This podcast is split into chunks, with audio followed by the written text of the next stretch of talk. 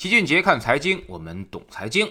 提到贾跃亭呢，在国内已经是臭名昭著了，所有人几乎都觉得他是一个骗子，欠钱不还，还跑到了国外，坑了大半个娱乐圈，几十万股民，顺便呢还把两位房地产大佬都给拉下水了。最要命的是，还欠了银行好几百个亿。但有时候老齐都不得不佩服这个贾总啊，人家就是能搞钱，即便是声名狼藉之下，也照样有人给他投资。不得不说，这就是本事。就在昨天呢，贾总为梦想差点让他窒息的法拉第未来，在美国纳斯达克又成功上市了，开盘还一度上涨了百分之二十多。最后虽然又跌下来了，但也是红盘报收，股价差不多是十四美元一股，总市值呢仍然是达到了四十五亿美元。那么这一下贾总的债务就能还清了吗？哈，依然不行。贾总现在身上背着差不多五十亿美元的债务，而他在法拉第的股权呢，由于之前的破产重组已经被稀释了很多，现在只占差不多百分之十七的股份了。也就是说，贾总要想从坑里彻底爬出来，那法拉第未来总市值要涨到三百亿美元才行啊，股价可能要涨到差不多一百美元，要涨六点六倍。这个可能性有多大呢？如果放在一般行业、一般的个股上，我们还真是几乎不敢想象。但是要放在新能源这条赛道上，放在人家贾总身上，似乎也没什么不可能。比如国内那几位大佬啊，那么什么蔚来汽车，过去一年也涨了近十倍；某大汽车呢，一辆车人家没造出来，但是去年六月份到今年四月份，更是涨了十几倍。那么贾总的法拉第有没有可能复制这样的神奇走势呢？至少在资本运作这条道路上啊，贾总应该比上面那几位更狠，也更有办法。不过老齐并不主张你去投资，事实上。之前，但凡是投资贾总的朋友，没有一个得到了好结果。上至地产大佬，下至平民百姓，全都被收割了智商税。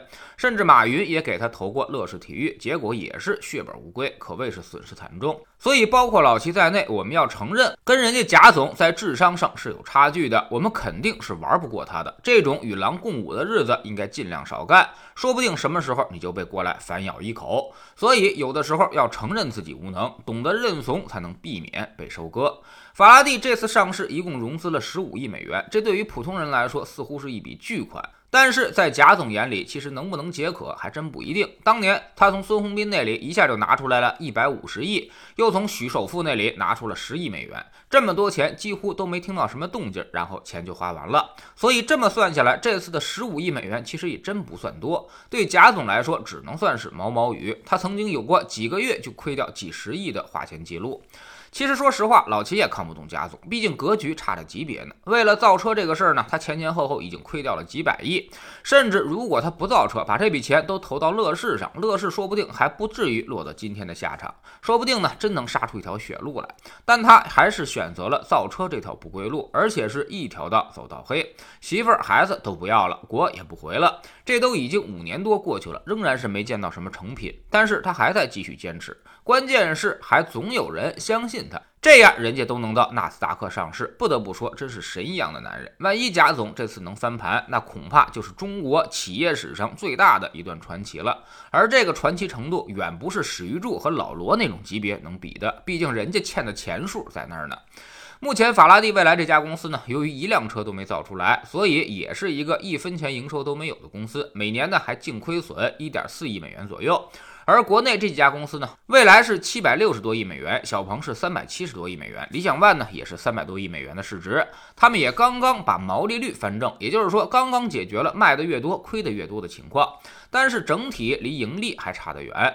销售量也并不是特别的高，所以现在关键中的关键，其实就是贾总什么时候能把这车彻底的量产往外卖。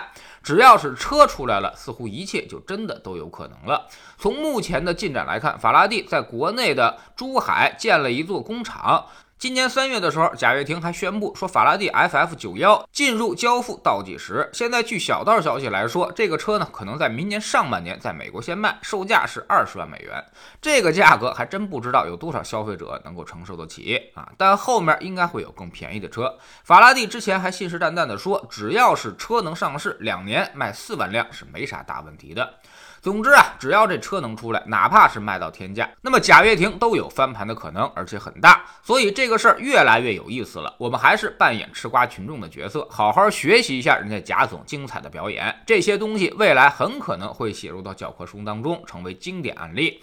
但站在投资者的角度上来说啊，老齐还是那句话，不懂咱就别碰。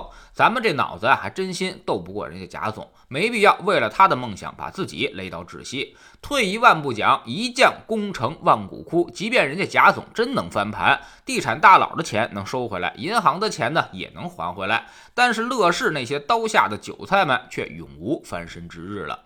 在知识星球秦杰的粉丝群里面，我们昨天呢告诉大家，基金的半年报到底该看些什么？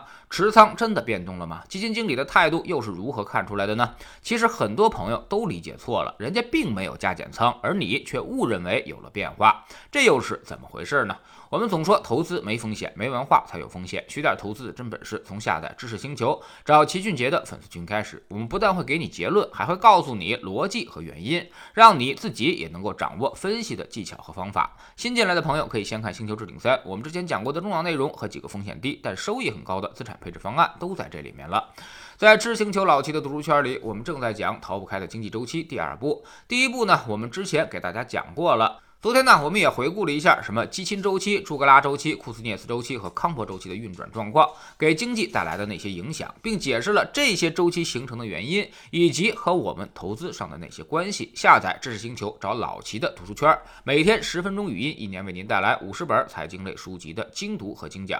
您现在加入之前讲过的两百多本书，全都可以在星球读书圈置顶二找到快速链接，方便您收听收看。读书圈学习读万卷书，粉丝群实践行万里路，各。自独立运营也单独付费，千万不要走错了。目前呢，已经有十几万小伙伴在这里认真努力的学习了。如果您再不来，就被别人无情超越。苹果用户请到老齐的读书圈同名公众号里面扫描二维码加入，三天之内不满意可以在星球 PP 右上角自己全额退款。欢迎过来体验一下，给自己一个改变人生的机会。